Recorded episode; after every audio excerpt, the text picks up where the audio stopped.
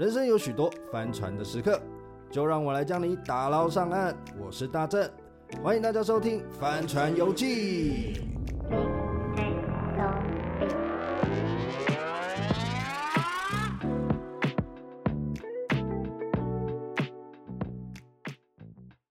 Hello，大家好，我是大正，欢迎来到《翻船游记》。我们今天邀请到一个很神秘的来宾，我跟你讲，他除了是少年里长之外，跟你讲，他的辖区在台北市信义区。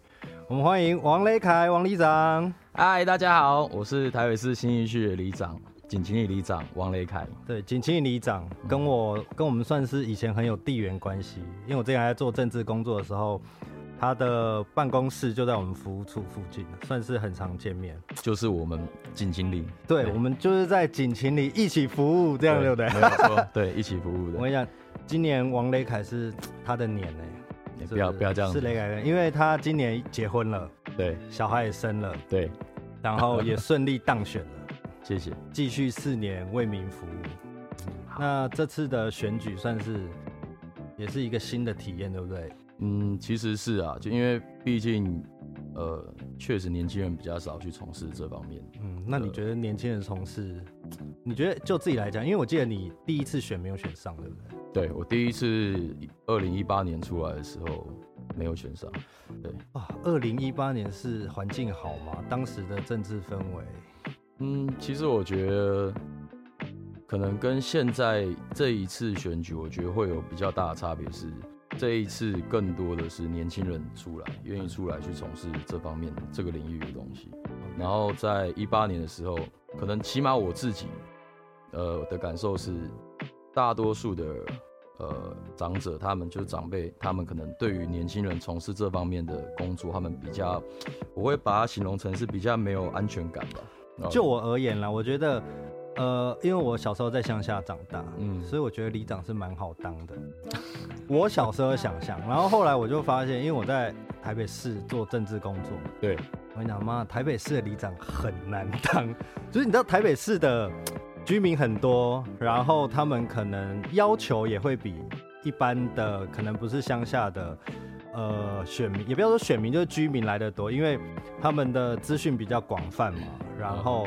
他们可能会比较常去找里长做服务，他们比较比较懂得怎么样去找里长。可是其实乡下很单纯的，我们以前去找里长真的就只有泡茶，我们也不会干嘛哎。应该说，我个人感觉，因为毕竟我是都市长大的孩子，其实可能生活当中就会有比较多不一样的问题吧。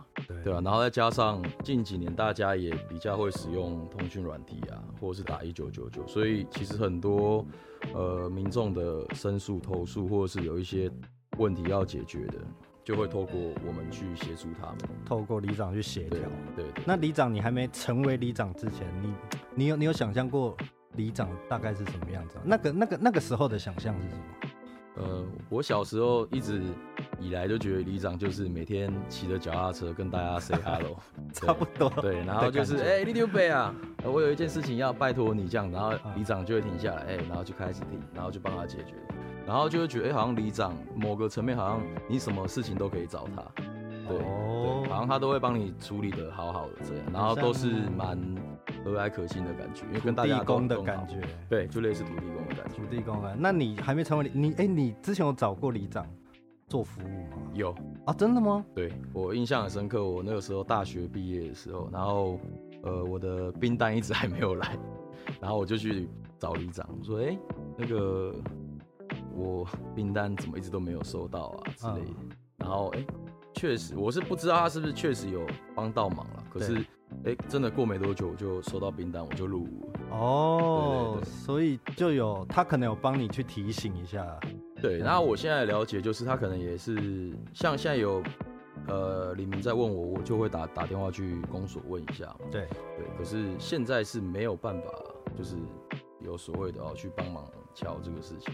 对啊，起码我还没有真的去这样做过，瞧一下，对不对？对，类似这样子，对，瞧啦，对啊。然后民意代表很多事情是要瞧，因为我之前我自己做政治服务的政治工作的这个这个经验，我也觉得其实民意代表有时候很为难，就是说你有很多事情，当然，呃，民意代表一通电话或者什么，确实可以提醒，这是大家都知道，都可以理解。那可是其实有很多，比如说大家耳闻的，像销红单啊、画红线啊、停车格这一些，想必里长应该有很多种这种神秘的服务来找你吧？你有没有一些经验？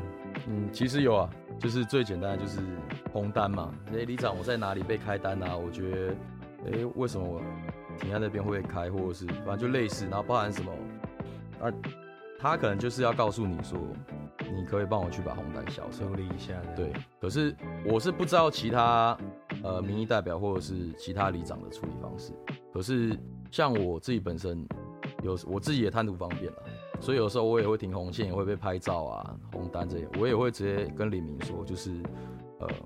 我可能没有办法去做这个事情，因为连我自己我也是照样交钱。对啊，那我也不觉得有这样子的服务存在，可能有吧，可能很多人都是直接 OK OK 我帮你消掉，可是搞不好就是自己掏、哦、自己掏钱。我觉得是这样了，应该我觉得是这样。对啊，我觉得就是因为这种东西有时候这种事情啦，有时候有一就会有二。嗯，对。那我觉得我秉持的一个态度就是，我能帮忙的我一定会帮。对，即便我没有办法帮你处理的很圆满，对，可是我会告诉你说，哎、欸，为什么是到底为什么没有办法把这事情处理啊？啊，这样如果说啊，这什么什么，比如说其那其那其他里里长就可以啊，你就新的不可以啊，是你不够力啊，就不要投你啊，这样子怎么办？这样很为难呢。嗯，我觉得现在当然不一定是在消单这个事情，消单这个我是没遇过啦。不过如果遇到像有李明民众这样子讲的话。我会看事情的的内容，然后来决定他讲这句话的意义是什么。因为有的时候，因为我们也会知道有些呃诉求，他可能不是那么的理性。对，那我会站在比较呃一个中立的立场去看。如果说今天是因为比较不理性的一个诉求，然后我没有办法帮他处理的话，当然我也不会去回嘴。可是我，因为我们心里会有一把尺，什么事情我们能去帮忙，有什么事情我们是不可以做的。之类，那我觉得没关系。那人总是要有一个宣泄的管道嘛。那我愿意当一个垃圾桶。哇哦，对对，这样很好哎，难怪。因为我对里长的印象，他我跟你讲，因为我们里长是重训挂的，嗯，重训挂不止哦，我干他重的跟什么一样，很可怕。然后而且他年轻有朝气，所以我很常因为呃里长大概每天下午都会去巡礼，然后看一下里面有什么需要帮忙，所以很常我们在服务处那边会遇到。对，然后。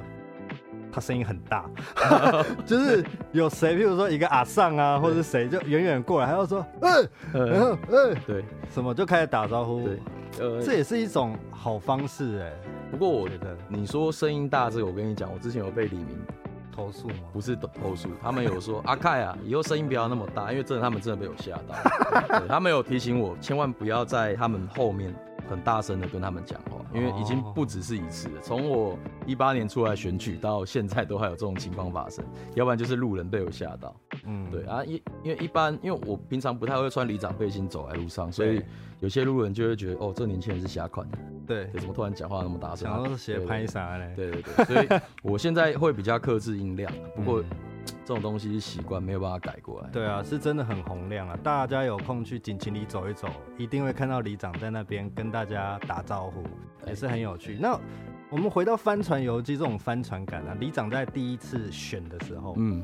呃，很可很可惜，就是落败，对，输给连任的里长嘛，对，对不对？那那个时候，我相信有人出来挑战连任的里长，一定有很多指教，嗯、一定有很多对年轻人的想说，哦，你这个小毛头也出来跟我争，嗯，这种指教，对，那你可以跟我分享那个时候的状况啊，你怎么处理这样子？嗯，我印象很深刻，是我一八年第一次出来选里长的时候，那个时候一定大家都不认识我嘛。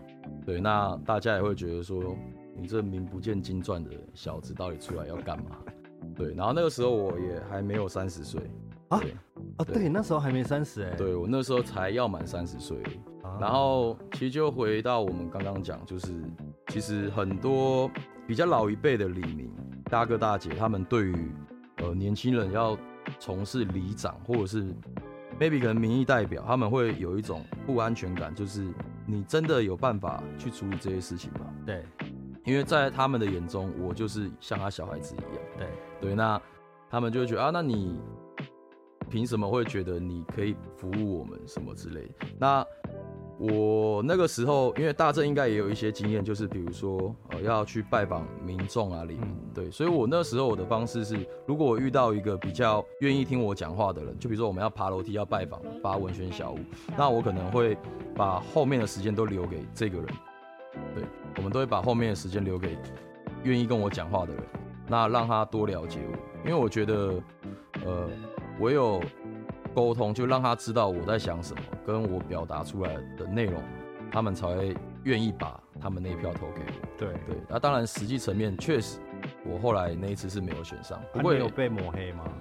呃，有肯定有，也不要说也不要说抹黑啦，就是可能会有不一样的声音出来啊。对，就就会说第一个我刚刚讲，就年纪太小嘛。嗯，对，然后又或者是说呃。这个年轻人出来一定是要之后一定是一个歪钩啊之类的。哦，想来捞的什么的那种感觉，对对对，对，反正就有很多不一样的了，包含就是因为其实我岳母她也蛮帮帮忙我的，对。对，那人家就会觉得哦，我们是不是想要得到什么东西啊？对。对，其实真的没有了，对，不过这种东西我觉得我们就亲者自亲，然后其实我不太会去理那些负面的东西，嗯，因为我觉得我让大家认识我的时间都不够，我还要去。回应这种东西，应该是把目光放在跟目标放在让大家认识我，知道我是一个怎么样子的人。嗯，那你，那你那一次落败之后，你后来怎么调整？你有先消失吗？还是你，你是做什么调整，让在下一次？因为下一次就是我记得两年后就补选了。对。那补选，我相信你这两年一定有做某些努力，才有可能嘛。嗯，对啊。那你从中这两年你做了什么？其实我刚。哦，这个我没有讲过，这我真的没有讲过。哦，我跟你说，我一八年出来那一次，反正就后来投完票以后，其实我蛮难过的。对，大家一定知道锦晴一号公园。锦晴一号公园。对，我那天晚上就开票完那天晚上，就是当下我没有表现出太多情绪。对对。然后我那个时候我到一号公园，然后那边住宅那边有一个大哥让我挂我的布条。对对，我就。看着那个布条，那个时候我记得已经是十二点多，对，我就坐在那边一直在想，哇哩，我到底为什么会这样？我因为当然我们对自己一定都会有信心嘛，对。对，那当然我们也不能去否认说现任做的不好，对，然后那时候就在想说到底是哪里出了什么什么问题嘛，对，那我觉得第一个主要还是大家不够认识我这个这个这个人，知名度的，对，我觉得知名度是最主要，然后再来是。呃，现任他有他做好的地方，对，那我觉得我可以去理解。然后我那天就坐在那个一号公景晴一号公园那个路边的人行那个人行道旁边，就一直坐在那边去想这个事情。然后想一想啊，OK 啊，反正，然后我跟你讲，超闷的。为什么？因为开票隔两天我生日。哦，真。对，然后就是变成就是你知道有一些朋友嘛，一些兄弟他们就一就想说，哎、欸。因为他们都叫我瑞嘛，然后说瑞，我们就是你投完票，啊你生日我们要去哪里唱歌啊？要去哪里？没办法啊，我会跟你讲，我那我生日当天的时候我超闷，然后我去餐厅吃饭的时候我整个脸都超臭，然后大家说没关系啊，你已经很努力啦，怎样怎样，对，可那种话根本听不进去啊，因为我那一次真的是花了很多时间跟精力在上面。对，那我代替观众问一个问题，我也蛮好奇，okay. 好，就是说，其实大家都知道里长他其实是一个。说简单也可以很简单啊，你可以随便做，如果你选得上。可是说复杂也很复杂，嗯，因为选举真的不是那么容易，不是说你真的站出来长得帅帅漂漂亮亮就可以选上，是不可能的。对，说实在是这样。那为什么那么多年轻人还想出来选？嗯、我我一直很好奇，因为其实我知道政治工作其实真的蛮累的，对，也没有你想象的说，哦，好像你去跟人家喝个酒，你去握个手，你去让他看两遍，他票就投得下去，对对，哦，我就很好奇啊，这中间一定有一个很大的动机吧？嗯，我其他人我真的是不知道了，嗯，对，不过应该换个说法，就是在这个这个圈子里面，一直以来都很欠缺。就是新一辈的年轻人，新一代的年轻人出来，嗯，对，那我我觉得不要讲说什么世代交替或者是新新陈代谢这种这种这种这种名词，比较负面的，对，应该是说任何产业、任何圈子都需要有不一样的的人注入，然后才能会有一些新的气象。也不是说哦，我今天我年轻人就一定一定会选得上。那我第一次就选上，对我我没有办法去了解说去知道其他人的出发点是怎么样。可是光看有很多年轻人，尤其是在这一次选举，有很多年轻人出来，我觉得这就是一件很好的事情。这是超多永和有一个什么子女的哦，就是国民女友，国民女友，他很疯哎。我我跟你讲，每次我看到他 FB 下面，我我自己有追踪他，对我每次看到他 FB 下面哦。我跟你讲，我一堆猪哥兄弟全部都在下面留言，一定他红，他红到我可以直接直接选议员。对，我就是当然必须换个我们比较正式的说的一个的说法，就是其实他这样子也是很好啊，就是有这么多年轻的人愿意出来去帮大家服务。对，对我觉得这是一件很好的事情，而且我觉得不论任何国家吧，任何社会都需要有。就是年轻人出来，真的啦，对，其实就是一个服务的心很强烈，听起来是这样。对，只是每个人的经营的模式不一样，是不一样。那最后啊，几个问题想要请问里长，就是说到八卦，我就想问一个，嗯，但我是从其他里长那里听来的，OK，但我不知道是真的还是假的，我就很想跟里长 check 一下。OK，好，你说，是说哈，因为我那时候刚进这一圈的时候，有上网稍微查了一下每个里长。